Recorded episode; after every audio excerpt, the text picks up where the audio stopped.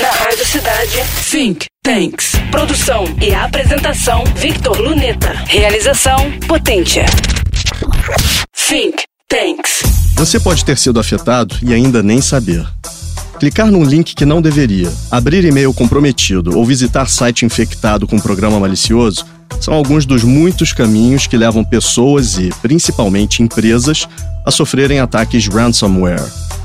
Manter sistemas operacionais, firmware e aplicativos sempre atualizados, além de contar com rotinas de checagem antivírus e anti-malware, são formas de combatê-lo.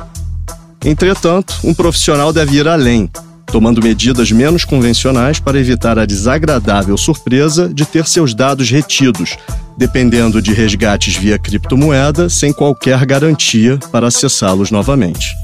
A primeira medida é implementar rotinas de backup, impedindo que um dos mais importantes elementos da tríade da segurança da informação, a integridade dos dados, seja comprometida.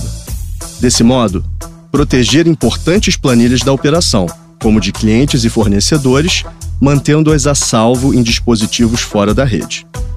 Outra medida menos conhecida de leigos ou de empresas que não praticam a cultura da segurança da informação é o desenvolvimento e aplicação de um BCP, ou Plano de Continuidade de Negócios, mantendo a chamada acessibilidade quando máquinas estiverem inoperantes. Embora segredos do negócio possam até ser furtados, a empresa continua funcionando dotada de plano sobre como proceder, não sofrendo tanto com fortuitos, a exemplo de um sequestro de dados. Proteja-se com drops de conhecimento, acessando também think.tanks.media em nossas mídias sociais. E aqui na próxima semana, mais conhecimento, pois informação será sempre poder.